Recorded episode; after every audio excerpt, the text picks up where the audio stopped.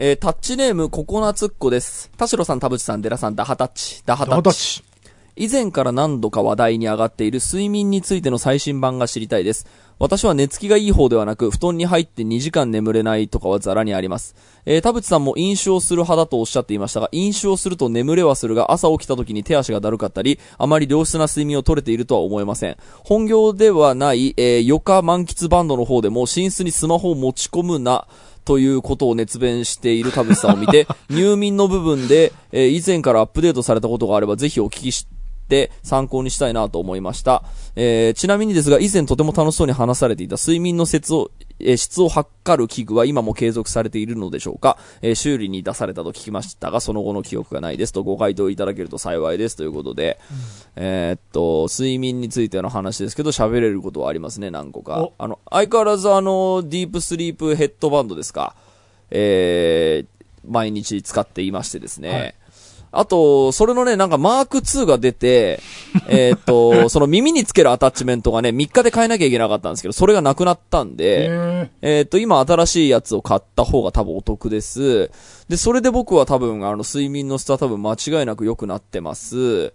えーっと、あと、僕はもともとその、ああと、アラサーの時に寝れなかったのは、自律神経が多分逆立ちまくっていて、はい。で、やっぱクリエイターの、えっ、と、さ、アラサーには、もうほぼ、ほぼある現象だそうで、僕のあの、えっ、と、大親友の、えー漫画家さんの10個上の漫画家さんがいるんですけど、その人にやっぱ相談したときに、いや、あの、クリエイターの30は絶対来るから、あの、そして不眠症は、不眠症を解決する方法は眠くなるまで寝ないことだって言ってて、なるほど、わかりましたって言って、あの、過ごしてたら、まあ35を超えてきたあたりでちょっと良くなってる気はします。あの、昔の寝れなかった感じはなくなってきてます。まあ、あの、確かにいろんな工夫をして今があるので、その工夫が功を奏しているのかもしれません。あの、スマホを、えっ、と、寝室に持ち込まないのもその一つです。ねで、えっ、と、あともう一個あるのがこの人がおっしゃっていた、飲酒をすると眠れはするが、えー良質な睡眠を取れているとは思えませんというのは、これがまさにおっしゃる通りですね。で、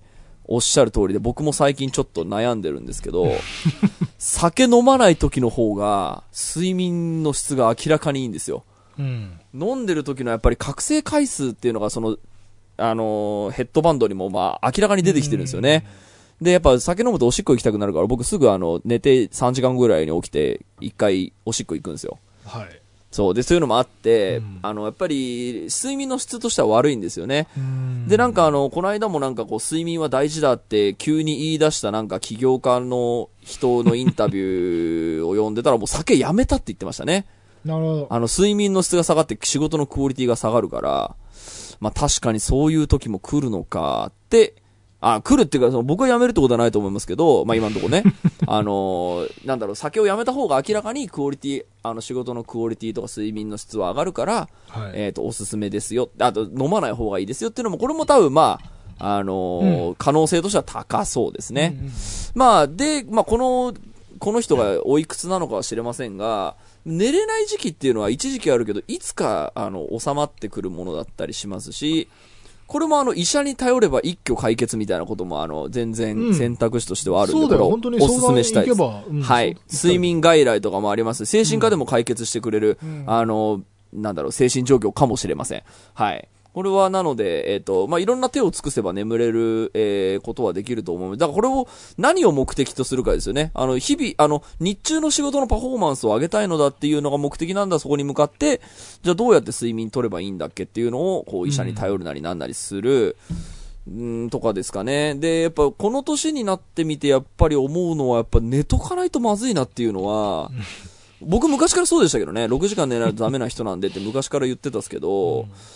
ーん、やっぱりね、睡眠時間短いのは多分あれ命を縮めますね。そうね。うん。あれはやっぱ多分良くないと思うので、やっぱりなるべく7時間で、僕は多分あんま長く寝れない派なので、うん6時間はなんとか寝るようにしてますけど、やっぱね、あの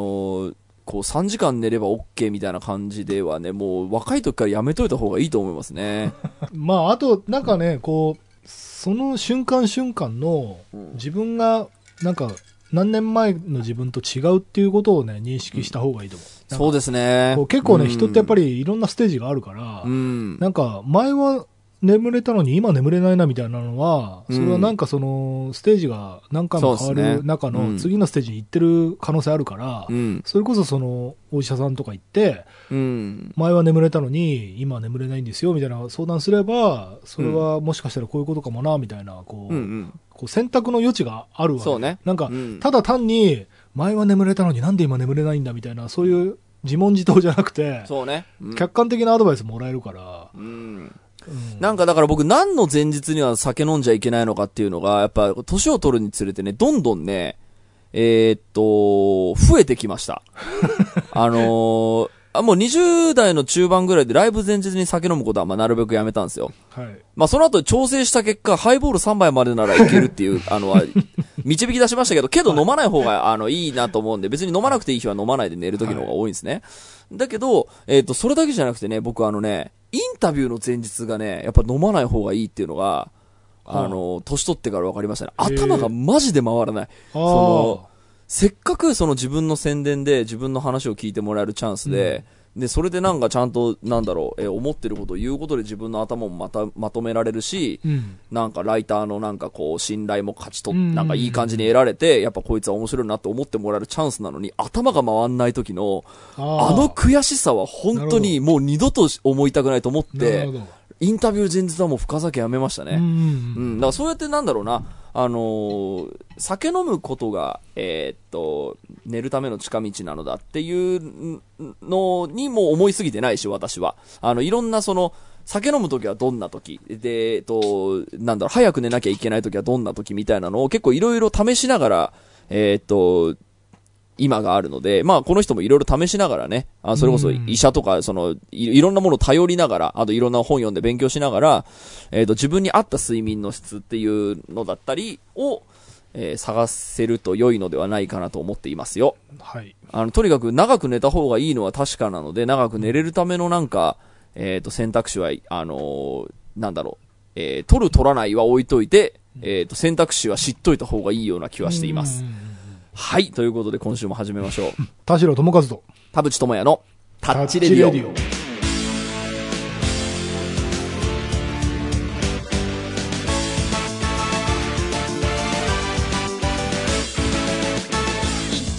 改めましてこんにちは、田代智一です。改めましてこんにちは田淵智也ですこの番組は作曲家田代智一とミュージシャン田淵智也がお送りする閉塞感打破レディオでございます、さて今回収録3本目なんですけど、はい。僕最近あのリモート収録でずっともしかしてって思ってることがある気づいちゃったことなんですけど、はい言っていいですか？うん。3本目の田代さんは酔ってるっていう それは酔ってるよ。自覚ないですか？だって、いやいや、あるある。編集しててある。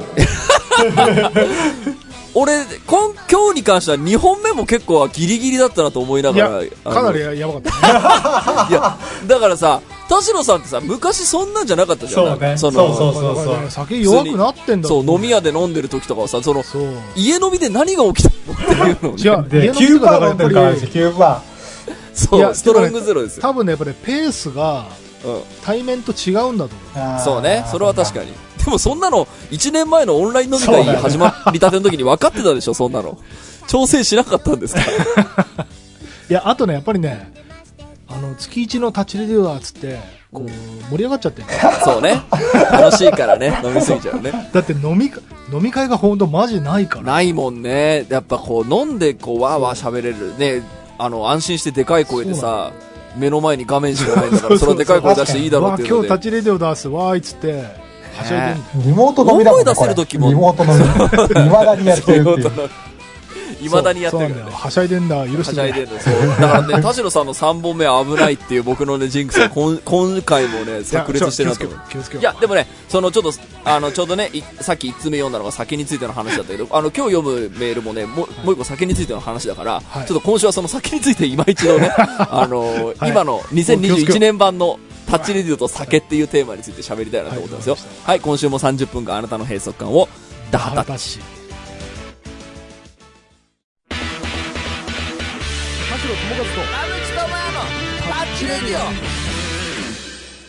えー、タッチネーム、ブンです。えー、田代さん、田淵さん、寺さん、こんにちは。こんにちは。私が今感じている閉塞感は、急に体質が変わってお酒を受け付けなくなってしまったことです。うんまず、私の最近までの酒飲みスペックを簡単にお伝えしておきます。日本酒、白ワイン派。えー新潟出身ということで、自己紹介の際は、お、じゃあお酒好きなの？強いの？と聞かれることが多く、私自身キャラ付けになると思い、お酒大好きキャラを通していた。お酒は大好きだが量はたくさん飲めない。えー飲んで酔っ払って小休止、飲んで酔っ払って小休止を無限リピートする、えー、まあもともとそういう体質だったと。で、だけど次の日にあまりアルコールが残らないと。で、えー一人飲み、複数飲みに限らずお酒を飲む場の雰囲気が好き。えーコロナ禍になってから最近までは週末に家で飲むことが多かった。えーお酒大好きキャラが功を奏し、誕生日などイベントごとには上司や同僚、友人からお酒をもらうことが多い。うんっていうのが今までのこの方だそうなんですね。で、事件が起こったのは2021年元旦のことです。いろいろ大変だったけど、なんとか新しい年を迎えられたことを祝して、大晦日に家でとっておきの日本酒を開けた翌日のことでした。そんなに量を飲んでないはずなのに死ぬほど気持ちが悪いのです。この時は年末年始ということもあって疲れが溜まっていたのかもとしか思わなかったのですが、これ以降、たった一口お酒を飲んだだけでその後は使い物にならない、いわゆる飲めない体質になってしまいましたう。んこのことで困っていることが2つあります。1つ目は、単純にお酒が飲めなくなってしまったのが寂しいということです。やはりお酒には独特の良さがあり、ソフトドリンクでは補えない何かがあると思っています。この体質は一生続くのでしょうか？皆さんはちょくちょくお酒を飲まれているイメージですが、今まで一時的に体質が変わったり、特定のお酒と相性が悪くなったという経験はありますか？えー二つ目は、キャラ付けのことです。私は極度の人見知りのため、お酒キャラを利用して人間関係を築いてきました。えお酒が入らないとうまく話せません。また、飲めなくなったことを周りの人に打ち明けるタイミングを逃し、今でも何かとお酒をプレゼントしてくれるのが若干心苦しいです。そして、お酒が大好きという個性がなくなったことで、アイデンティティを喪失してしまい、宙ぶらりんな気持ちです。今後またみんなで集まってお酒が飲めるようになった時、お酒が飲めない私はそこにいる価値があるのでしょうかまた、私は周りの人にお酒が飲み、飲めなくなったことを打ち明けるべきなのでしょうか酔ってもないのに文章がどちらかってしまってすみません。ご参加のご意見ぜひお聞かせくださいということで。体質変わるみたいなことありました？まあ酔いやすくなったかな。ああ、そうね。今週の田代さんを見てください。3本目の田代さん、最近いつもこうなんです。すまんな。すまん。それでなんかさ、翌日使い物になんないとかさ、そうそうねいうのある？残り方とかね。うーん。あんまり翌日はねあんまりないんだけど、うん。でもただもちろんあの田淵君が言ってたようにそのおしっこが近いとかで、うん。あの夜中に一回起きちゃうとかはあるよね。うん。やっぱりその内臓に何かその飲料がいっぱい入ってるから、そうね。じゃあこの人は飲めなくなってしまったと。うんもう飲んでしまうともう翌日気持ち悪くなるぐらいになって。まあ、でもメール読んでるともともとそんなに飲めない人そうねだす、だそうなので、まあそれで無理して飲んで、まあ新潟出身だからっていうことで日本酒飲みますよみたいな感じで、あの、無理に、無理がたたって、えっ、と、でもお酒大好きキャラっていうことで、まあ得た信頼とか人間関係もあるぞと。で、なえっ、と、今年からお酒が、えっと、一口飲んだだけでその後はもう使い物にならないとう。んということもあっただそうなんですが、ねここまでで何か言えるこあとありますでもね、うん。ちょっと一回お酒の話から離れるとはい。俺がすごい本当に昔バンドやってた時にそのバンド仲間の他のバンドのやつとかもうん。やっぱりこう時間が流れてさこううん。普通にバンドを辞めてうん。なんか家庭を持って就職したりとかっつってこうステージが変わっていくことってあるじゃない？人生の中で。うん。でそうするとやっぱり最初はそのバンドマンである自分っていうアイデンティティを失うからうん。あのいきなりその社会の中に放り出されたなんかもううんなんていうのかな悲惨な俺みたいな感じになるんだけどうん。でも何年かそのそこで頑張って新しい自分を作り直すんだよねうんうんうん。でその元バンドマンで今はサラリーマンで家族を持って家のローンを払ってる俺みたいな感じに別の生き物に生まれ変わるというかなんかうん。この個性を一回失ったじ瞬間って結構苦しみがあるんだけど、でもそのやっぱ次のステージに向かって頑張って生きてればうん。次のステージがあるからそうね。このしょなんかしょうがないっていうかその一瞬何かが変わる瞬間ってしょうがないものがあって、うん。まあ、頑張って、ここ何年かを、まあ、ある種ではその、お酒を飲めないという、えー世界線に入り、その自分を受け入れていくと、新しい自分が見つかるかもしれないよそうなんだよ。そ。の、いつまでも過去に執着しててもしょうがないから。これでもね、結構あの、僕のバンドの先輩とかでも、本当になんか超大酒飲みで、なんか朝路上で発見されるみたいなことがたびたびあったみたいな人がですね、まあ大先輩なんですよ。あの、ある時から全く酒を飲んでない人だそうで、で、いや、大丈夫なんですか？って言うと、いや、なんとかなるよって言ってて、で、飲みたくなることもないんですって、やめた今では。で、本当に飲んでないんですって。で、はいえっ、と、そうなるとさ、達夫さんとかがさ、僕たちにマウント取っていうさ、君たちは飲んでるから時間がないでしょうけど、飲んでない人にはアニメを見る時間があるのですよっていう、あのーその世界線あるじゃんね。はい。その、飲まなかったことで得られる時間っていうのが多分あるはずだから、あのーそっちを受け入れられるんだったら受け入れられるっていうのが一つなので、えーっと、なんだろうな、えーっと、それで作れる人間関係もあると思うんですよ。そうね。うん。で、飲めなくなったけど打ち上げにはい、飲み会には行けるっていうこともやり方としては全然できるので、うん。で逆にその飲まないと、えーっと、こいつはクソみたいな感じの飲み会はもう行かない方がいいので、そうね。うん、だそれはだから、あの飲めなくなったから飲み会とかその人間関係がなくなるっていうことでは必ずしもないから、うん。そこは安心してもらっていいと思うのが一つ。あと、僕そもそもの話、本当に飲めなくなったのかどうかっていうのは、うん。えーっと、これ、酔いやすい時とさ、翌日残る時とさ、うん。ってさ、体調だけに限らずさ、環境とかさ、飲んだものの種類とかさ、飲んだスピードとかさ、ね。あと話の盛り上がり度とかによって変わったりしますね。うん変わる変わる、もちろん。そうなのよ。これね、結構みんな気づいてないこと多いんじゃないかなと思ってて。あと誰と飲んでるかとかだってすごいそうなのよ。僕ね、タッチリデオの翌日ってあんまり酔わないんですよ。うんで、あの、自宅で収録してる時ってめちゃめちゃ飲んでたじゃない？タッチリデオの時って。はいだけどね、翌日そんなに、あの、で、多分あれって同時並行でめちゃめちゃ頭使ってたからだと思うんですよ。ああ、なるほど。そういうセオリーか。エネルギーを同時並行で使ってるみたいな。あでー、なるほど。僕が、えっ、と、酒がすごく残ったパターンとしては、うんえっ、と、じゃあ、この、もしこのメールをくれた人に当てはめると、家で一人ですごい速さで飲んだ時、ああ、まあ、それはそう。これは飲むしかないっつって、めっちゃすごい速さで飲んだ時に、もう割り方も適当でもう飲んで飲んでみたいな、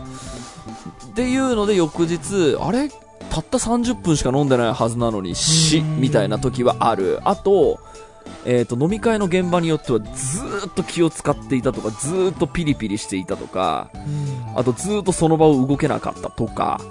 っていう時の残り具合が強かった日もあるし、あと缶の酒だけを飲んだ日とか、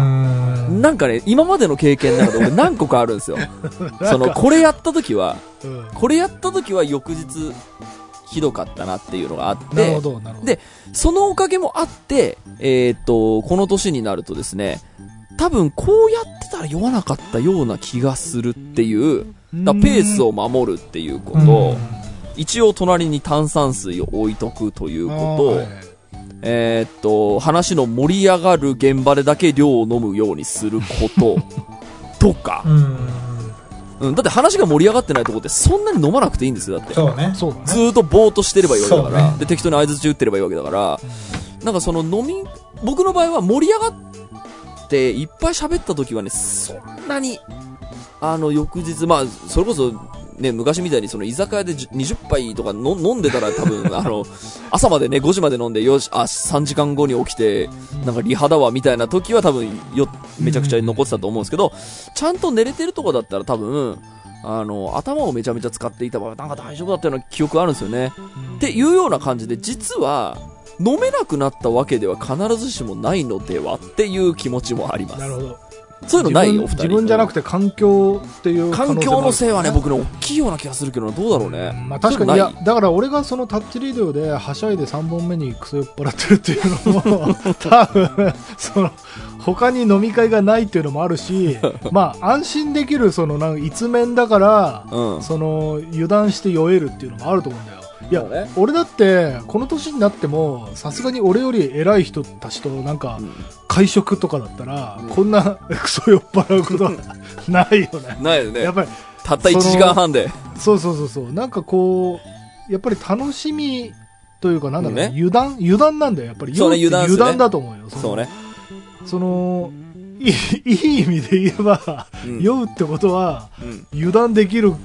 うんってことなんですよ。うん。めちゃくちゃいい意味で。なんか、あーそう僕さっき言ったそのちょっとピリピリしてる場所とかあまり動けない場所みたいな時って、飲むしかないスイッチが働くんですよ。だってやることないから悪酔い、する方だ。そう、やることないから次々と缶を開けるんですわ。うんで、そうなると、その時酔ってもないから大丈夫だななんて思って飲むんですけど、翌日ダメみたいなことがあるんですよっていう、その、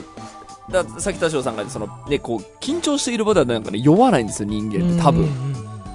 だけど、なんかその手持ち無沙汰で飲むしかないみたいなことになると多分翌日残ったりする。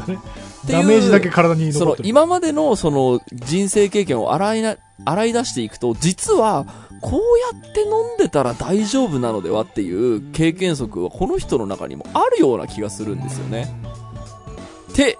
僕は思いますけど、デラさんって二日酔いになることとかってあんの？ありましたよ、昔は。もう最近はそんな飲まなくなってしまいましたけど、うん。でもまあ僕の場合はやっぱり量量だと思いますけどね、をたくさん飲んだなって時はやっぱり翌日に。でもあれかな、なんかやっぱ僕もやっぱその近あの友達同士で、こう、人ん家で飯食いながら、ワインをいいペースで飲んだ翌日はやっぱり辛かったりみたいな。ああ、はいはいはいはいはい。やっぱ食ワインってスイスイいっちゃうからね。そうそうそう食事に合うようなのを次々と飲んでるとうんっ。ていう感じですねでもやっぱまあそれはやっぱ量が影響するんで、で体質が変わったんだと思うんだったら本当の意味で体質調べてみたら面白そうな結果出そうだねにねそれこそ遺伝子検査とかね、なんかあ確かに。変異があったら、それはそれで一つの学びだし、なんか、ね。あの、そこからなんかまた違う、あ、こ、こっちに行けるんだみたいな話もあるかもしれないので、なんか本当にそこまで極的、極端に変わるって、花粉症とかね、よくこうん。う、なんか、ある、ある一定の何かラインを超えた時に一気に発症するみたいなやつもありますけど、うんなんかもしそういうことであれば、それを知るだけでもなんか納得できるというか。確かに。あ、僕ね、今ね、遺伝子検査出してる。おえーやってる今。返答待ち。はい。すごい楽しみ。アルコールをね、の調べれるもんね、確かね。そうそう、よだれでビョーンってよだれのやつね。うん、お送ればそうなん。だ。すごい楽しみなの。いいね。な、何がわかるんだっけ？なんか病気傾向とか病気もわかるし、確かアルコールへのなんか耐性とかも、あなんか、まあそのパッチテストみたいなもんなのかもしれないですけど、まうんあ、わかるはず。知りたい知りたい。うんそう。あとね、その、この人のね、えっ、と、お酒が回らないと、えっ、と、うまくしゃ話せません。うん。で、そのおかげで人間関係を築いてきた、それが酒飲めなくなったらどうなりますかっていう時に、じゃあ、全く飲めなくなった場合は、多分ずっとシラフのまま居続けるしかないから、まあ喋れないような世界線に入っちゃったかもしれないです。けど、まあそれはそれで受け入れればいいんですが、あの、僕、あの、僕も結構酒飲まないと喋れないタイプなので、えーっと、だから飲みたい。いやいや。今更そんなことないいや、だけど飲みたい、だ、だだから飲みたいとこもあるんですけど、ただ、えっ、と、飲めば喋れるのって、一杯飲めば大丈夫なんですそうよ。そうそうそうそうそうそう。一杯飲めばスイッチは入るんで、そっから先はね、別にいらないんですよ、2杯目は。そうかそ確かに。だけど、おかわりどうですかって言われるから飲んでただけであってう、んその、だから喋れるスイッチさえ入れば、それ以降は多分、あそうの、喋れなくなるってことは多分ないですよ。確かにそうかもそうなので、だこの人が、その、な、これぐらいだったら飲めるっていうボーダーをこれからリハビリ的にちょっともし試せる余裕があるのであれば、ちょっと試してみて、あ、これぐらいだったら翌日も大丈夫だな、だったら、1日ここまで飲むって言って、ちょっと気持ちよくなってきたタイミングでバンって止めて、そしたら多分、そのうまく話せないっていうコンプレックスは超えられるはずだから、っていう、で、あの、他の人たちにもちゃんとそこはカミングアウトする。なんか、飲めなくなっちゃってさ、一杯しか飲めないんですわって言って、でも飲み会は楽しいから呼んでよ、なんつって、一応その、なんだろう、飲み会でも楽しく、こう、ちゃんと居続けられるような、あの、パフォーマンスをすれば、友達を失うってことはないだろうし、その酒飲めなければ呼べ呼ばれないみたいな飲み会なんかクソみたいなもんだから、うんうん。だから、なんででしょうね。あの、今飲めなくなった、はい、私の人生は、えー終わりみたいなのではなくて、いろいろ試しながらまだ、えーっと、自分の体質と向き合っていい時期なんじゃないかなと思いますけどね。そうな。いや、あとだから、その、最初の方にも言ったけど、その体質って、一回こっきりじゃないから、その、人生の中で何度もステージが変わっていくから、うん。その、なんか変わったなって思ってんだったら、ちょっとそのね、医療機関とかに相談っていうのも、そうね。一つの手だと思う。そうね。確かにこれ、こういうのって医者ってどう解析してくれるの？かうん確かに、あんまり聞いたことないからね、アルコール関係の。うん、そうね。ででもやっぱりなんか、なんかしらあると思うよ。ね、ちょっと知りたいもんね。ううんん。よし、じゃあちょっとぜひ、ぜひ向き合ってみてください。は、はいい次。はいえータッチネーム、チャルメラです。えー、田代さん、田淵さん、寺さん、だはたち。だ二ち。十歳。人間関係において自分にないものを持ってる人に惹かれるというのはよくある話ですが、最近思うことがありお三方の見解を伺いたくメールします。それは、暗い人は明るい人を好きになるけど、明るい人が暗い人を好きになることはないのではないかということです。私が指す明るさとは例えばこんな人です。人との話題が自然と途切れない。えー自分から会話の輪に入れる。声が通る。私はこれらの反対で話題探しが苦手で沈黙を生み出しがちだし、自分のことを話すよりは聞き役の方が好きです。また声を張るのも苦手です。なのでどちらかというと暗い方と周りから見られていると思います。えー一応平均レベルの社交性はあり、初対面の人との会話はそれほど苦手ではありませんと。えーそんな私ですが、友人関係なり恋愛なり性別問わず惹かれる人間性は自分にない明るさを持っている人です。明るさね。えー逆に言えば暗い人は好きじゃないですと。え暗い人の中には暗い人が好きだという人はいると思いますが、最近ふと明るい人の大多数って暗い人を好きじゃなさそうと気づいてしまいました。暗い人でも明るい人にとって2番目以降のくらいの友人にはなれても1番の恋人は友人にはなれないのではと思ってしまいます。恋愛において暗い人は暗い人と結ばれるしかないのでしょうか？明るい人にも好かれる自分になりたいです。私からするとお三方は明るい人なので、暗めだけどこういうところがある人は人間的に好き、えー暗めでも特にこういう人は好きじゃないなどあれば、えーぜひご意見聞いてみたいです。これ暗い人同士が集まると明るくなってこないですか？あ、そうそうそうそう。あの、僕もなんか今そういうことをね、なんか思ってる。あの、で、その、なんだろう、暗そうなんだけど、明るい人っていうのは全然いるんでしょ。その、第一印象で決めてはいけなくて、うんその、僕もなんか結構その、ちょっと寡黙そうな人なんだけど飲みに行くと超面白かったみたいな人とかっていて、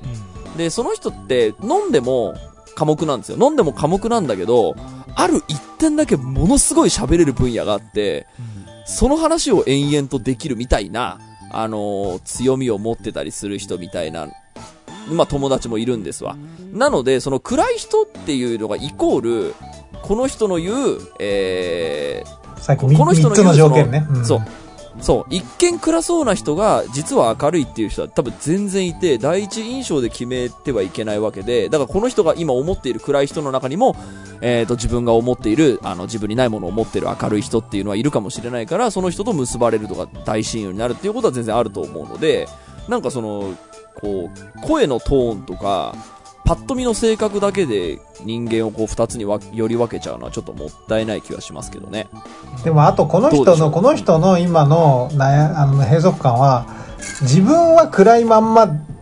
でありたいが、そんな自分を好きになってくれる明るい人ってのはいるのだろうかっていうことなんですよね。だから暗い人を好きになるのは別に、あの、そんなにやりたいことじゃなくって、うんうん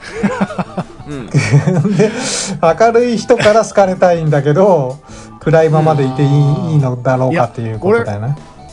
これはね、実はタッチレディオで俺多分ね、過去何回か話したことあるかもしれないけど、うん。モテの定義の話になってくると思うんだけど、うんよくさ、そのほら、モテ、なんていうのかな、モテないよりモテた方がいいみたいな論調ってあるありがちだけど、うん。うん。その、リアルな世界において、パートナー一人でいいとかさ、その誰か一人愛されればいいみたいなことで言えば、うん。どんなレアケースであっても、その誰か一人が自分を好いてくれりゃいいわけじゃない。うん。で、その、なんか、確率論にかけていくのって、俺結構不毛だなと思うんだよね。うん。なんかその、パイを増やしていくっていうのって、うん。あの、なんか、その、それこそ魚が何百個も卵を産んで、いくつか生き残りゃいいやっていう話に近くて、はいはいはい。人間はもうちょっと生産的でもいいんじゃないかなと思うんだよ。うん。なんかその確率論にかけるというよりはなんかん。私はこういう人ですけどこれでも OK な人が一人でもいらっしゃったらその人と私がマッチングしてますねっていう感じでも、俺全然いいんじゃないかなって思うんだよね。なんかあんまりうん。多数にかけていこうとかこううんなんだろう。そういう風に考えなくてもうん。自分のいいところが、はい。認められれば。うん。そうね。そのあんまりネガティブにそのへこんでいくとあそうそうそう。だからこの人の言ってるさこういう暗い人でもこういう人は嫌いっていうのはさやっぱもう自信がない人なんだよ。そのなんか話してもさ話しても話が面白くない人とかさ僕も結構インタビュアー気質なのでさ何でもなんとかこう場をつなぐために頑張っていろいろ聞こうなんて思うんだけど あのーまあ、嫌いとかじゃないんだよ。あの、うん。あ楽しくなさそうだったなっていうのでこうちょっともうごめんなさいねいろいろ聞いちゃってみたいなのがあるんですけど あのーそんな人ってあんまりいなくてうん聞けば出てくるんですよ。そうだよねあの、まあ、僕がその付き合ってる界隈が、ほら、音楽をさ、その、出自にしてる人たちとしか僕はあんまり会会ってないからさ、うん音楽の話だとなんかいろいろつっついてきゃなんかあるんだよ、その。そうねで、俺、ほら、音楽に関して知らないこと多いからさ、知らない話題を見つけたら、え、何それ聞かしてっつって、そしたら、やっぱい、ずーっと喋るみたいな人結構いて、なるほどっていうのは、あのーやっぱいるので、その、何かその自分の熱を持って話せる何かが持っているっていうのは僕は大事だなとは思ったのは一つ。で、それだからその、なんでしょうかね、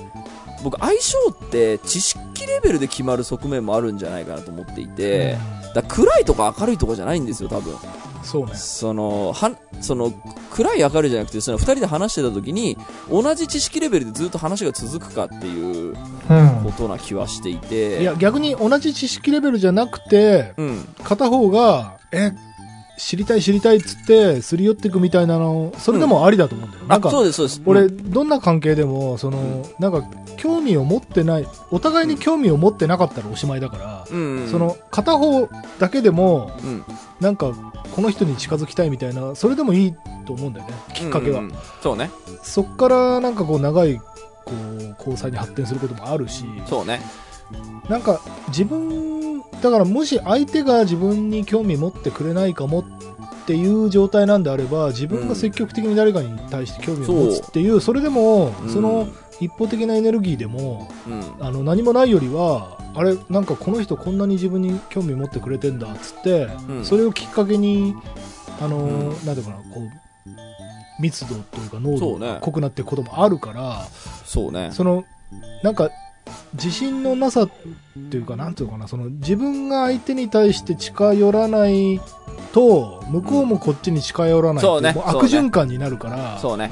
せめて自分だけでも向こうに近づこうとすれば、うん。何か起こることがあるそうだ、この人さ、やっぱ、あの、こうやってさ、暗い暗いって書いてるけど、俺すげえなって思うのは、平均レベルの社交性はあり、初対面の人との会話はそれほど苦手ではありません。それ社すご交的だよくない？それ社交的だよ。俺だからさ、その、二十歳の時とかなんかもう、あの、ほんとマジで会話が苦手だったので、だけど、なんか酒飲むとなんでが出てくる話題がな、なんでか自分でも気づかないぐらいあって、お意外となんかそれを面白がってくれる先輩とかもいたりして、で、まあ、まあ、田代さんとかも含めてですけど、まあ、なんかこう自分の居場所がだんだん見つかってみたいな。で、えっ、と、その中で、あの、まあ、タッチリードでもぶっ込みの回みたいなのでいろいろ喋りましたけど、とにかく質問するみたいな、あの、一回ぶつかってみるみたいなのは、だんだん僕はこう、えっ、と、人生を送りながら、まあ、いろいろやってみようと思って、まあ、話が続く、続けるために僕何やった方がいいんだっけっていうのは、とにかくなんか何でも質問してみるみたいなのを、ちょっと真似事でやってみたら、その繋がった縁もあったし、なんかそのこ、この人のほら初期値でさ、初対面の人の会話が苦手でないって超武器だと思うんですよ。で、ねだから明るい人だろうが暗い人だろうが、とりあえずだからいろいろ質問してみて、で、明るい人から見たら、じゃあこの人の言う、明るい人からこの人を見たときに、暗い人なんだけどめちゃめちゃなんか質問してきてくれるとか、なんかずっとこの人喋ってくれるなっていう人って、その明るい人から見たらね、この人は暗い人ではないと思うんですよ。このチャルメラね。そう。だから、自分が暗い人ってちょっと自覚してることすらももはや、ま、違うのではっていう気もちょっとしてきましたね。まあ、あとだから本当にその田淵君もさなんか人生で何度かさその今が行く時なんじゃないかっつって意を消してうん。行った時があるみたいな話してたじゃん、で飲むしかないっつって。う んそうそうそう 田代智和のポケットに携帯番号をいや。そうだよだってあのタッチリディオとそれそれこそ発端で言えば本当に一番最初はその俺も知り合いが誰もいない飲み会でもう誰も知らないから飲むしかねえやつって腐ってたら田淵君が話しかけてくれた話しかけてきてくれたからん。今ここに至ってるっていう。いや、こんなことある、こんなことあるんですよ。そう。だから、あの時その田淵君がこう勇気を出してくれなかったらとか、うん。あと俺がそのねなんかリア充でうん。たくさんみんな知り合いがいてめちゃくちゃヒャーヒャー言ってたら この世界線はなかったわけだよなかったです。あの時俺も 誰も知らねえしどうしようっていう状態で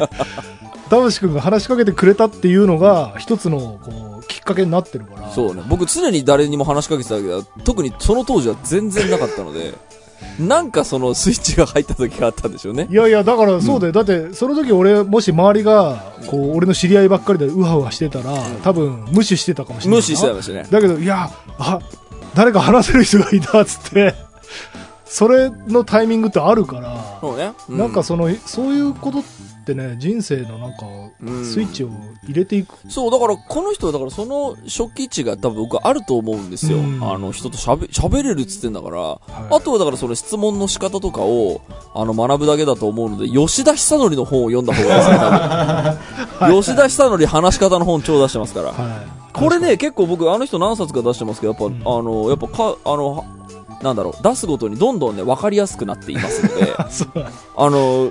すごくいいですよ。でも確かにあの人はね、本本当に実体験にも基づいてそうるか、ら。あの人はコミュ障って言ってるから、これは間違いない。うん。で、だから僕ね、その、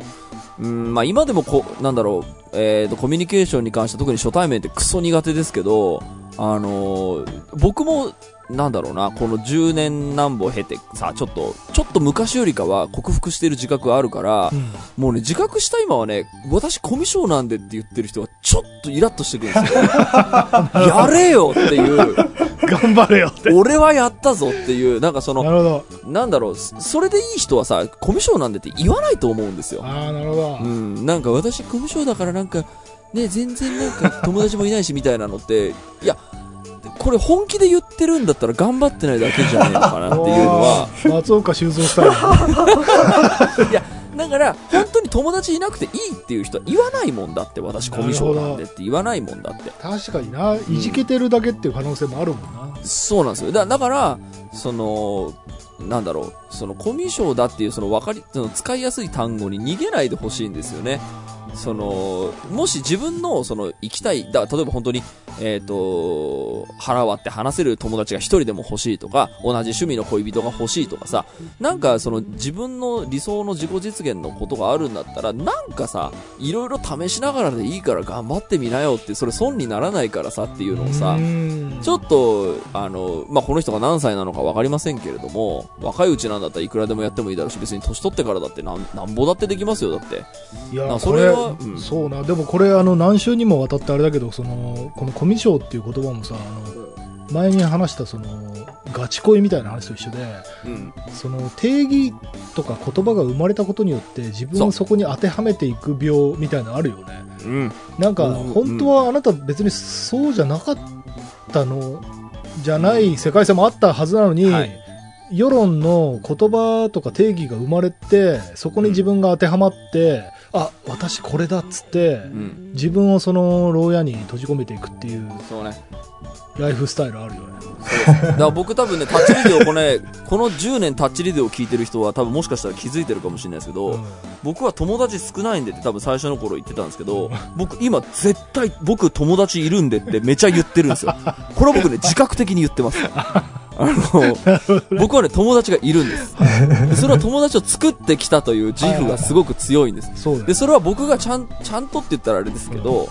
ちゃんと大事な友達を大事にするとか、この人とは友達になりたいっていう時にはちゃんと頑張ったってはいいうその自分のこう、歴史を認めてあげたいっていう気持ちもあり、でおかげさまで僕は今、たくさんの友達に恵まれているっていう、そうだよ。だからさそのさ人間がさいつまでも10年前のそのなんていうの？トラウマを抱えてるわけじゃないからね。そう。だからどんどん僕はス、テージ進んでいそう、僕だから10年前はなんか本当にそのバンドマンで友達がいるみたいな、そのパリピでそのアイドルと付き合ってなんか業界の飲み会に行きまくってみたいな、まあそういうのに対してのすごいヘイトが超強かったので、俺は友達はいねえけどなっていう風に言う、ポジション的に言ってたんですけど、あの、今僕はもう胸張って友達はいますってすぐ言えるんです。パリピなそれは、あの、10年前の、10年前の僕は見たら、なんであいつも友達いるのかいって思うかもしれないですけど、はい違うんです。僕は、あの、僕はこうこうこういう人生を10年経てきたので、今胸を張って友達がいると言えます。まあ、だから努力して、あのーこう、友達作ってきたっていう人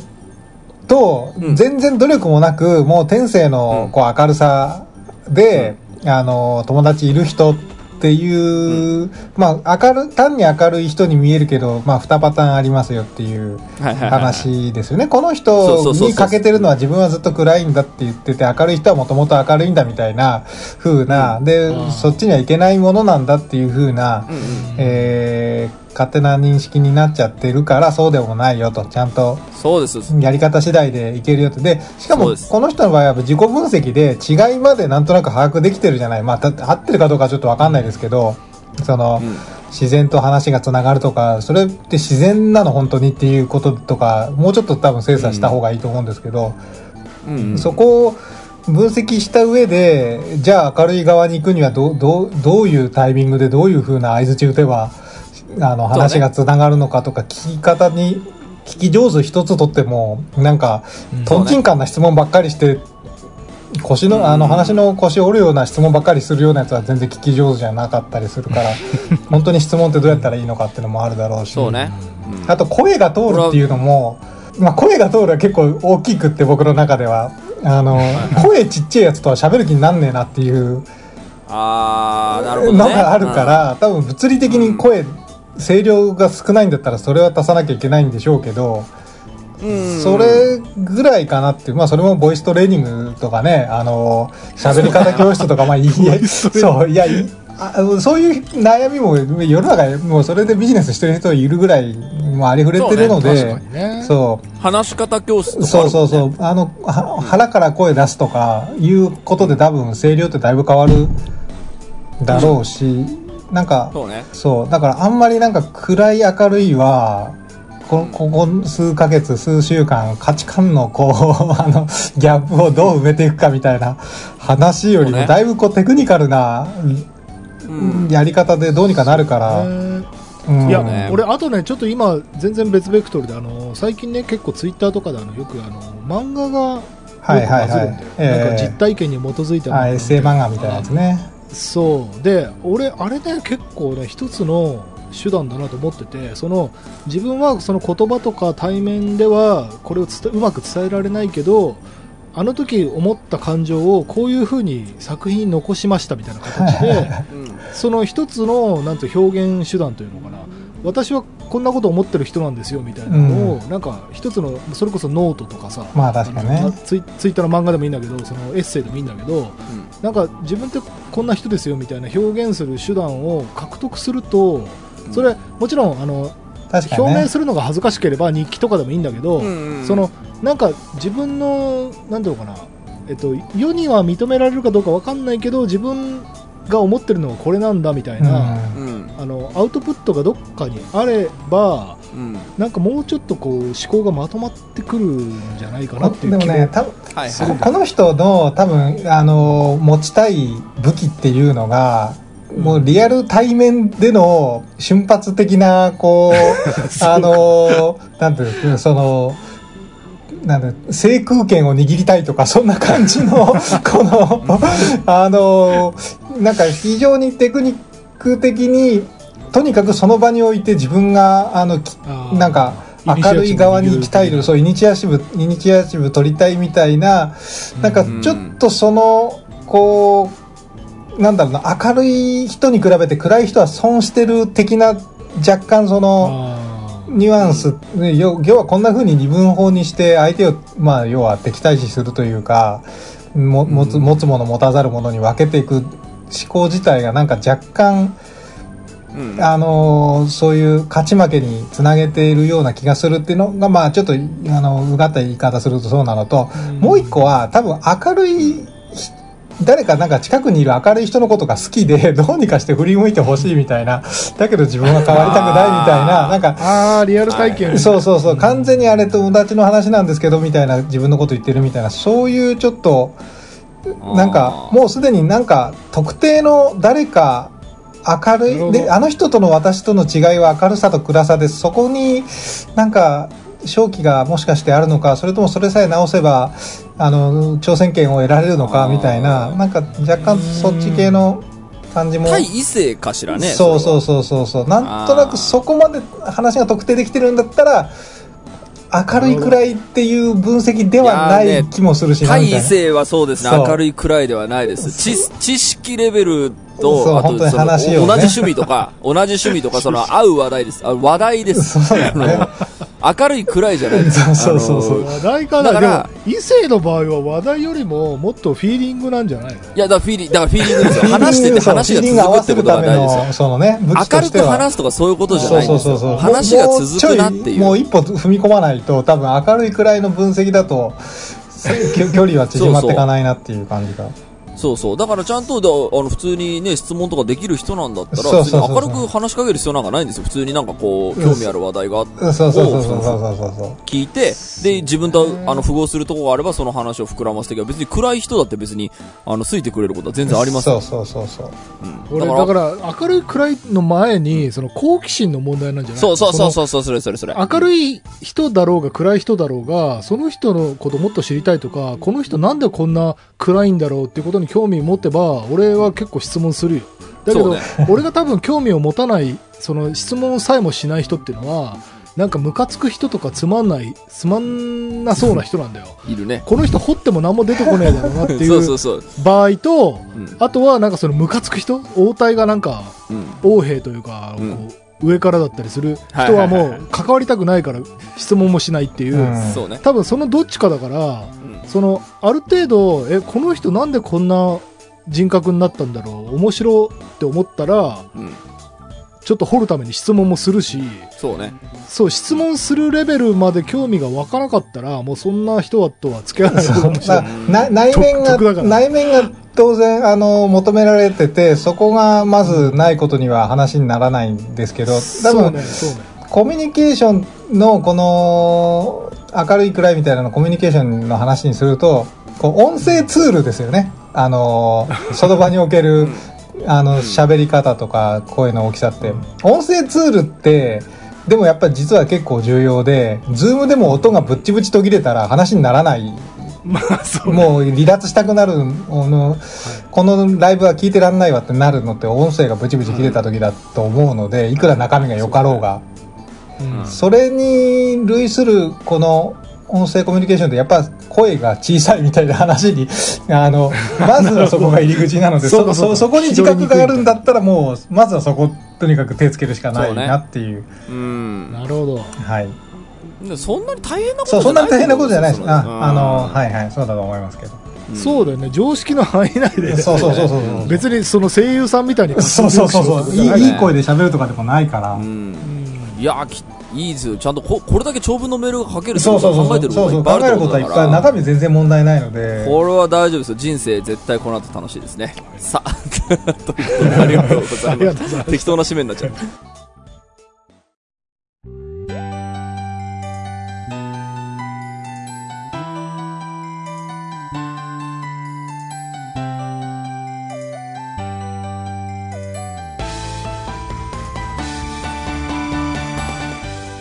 エンディングのお時間でございます。今週もありがとうございました。した番組のご意見、ご感想はブログのメールフォームよりお寄せください。タッチ二人に話してもらいたいこと大募集でございます。えー、e メールアドレスはタッチレディオアットマーク Gmail.com、tacchiradio アットマーク Gmail.com でございます。オフィシャルツイッターの方もぜひチェックしてください。ということで、えー、タッチメールはね、あの、相変わらず読めて一通二通だから、たまる一方ですね、どんどん消化していきたいですけどね。ということで、今後ともよろしくお願いします。ということでね、3本目の収録が終わったんで、田代さんはよようやくね、一個前と今回とどっちが酔ってた？一個前は酔ってたかな。あの、学校のデザインの話なんか、いや、あれ正直俺も途中で何話してたかって覚えてない。のこれだから6月13日に多分放送した回じゃねえかな。これはやべえわそう、だから田代さんの、なんかあの、家で飲んでる時の、なんか環境がちょっと心配になるそうね月一のこの、月一、いや、だってこの、あ、集タまった方がいいやっッチレディオぱだけだよ、この飲み会。そうマジでか。そうだよねいやもうね。いや、本当そうだよ。本当。だからさ、こ、この場ぐらいはしゃがしてくれ。そう、いや、いいですよ。嬉しいですよ。さあ、ということでね、楽しいあの飲み会の場は月に1回あるぞということで、来月からもタッチレディオは続きます。来月というか、来週からもタッチレディオは続いていきますよ。ということで、今週はここまででございます。はい、お相手は田代智和と。田淵智也でした。また来週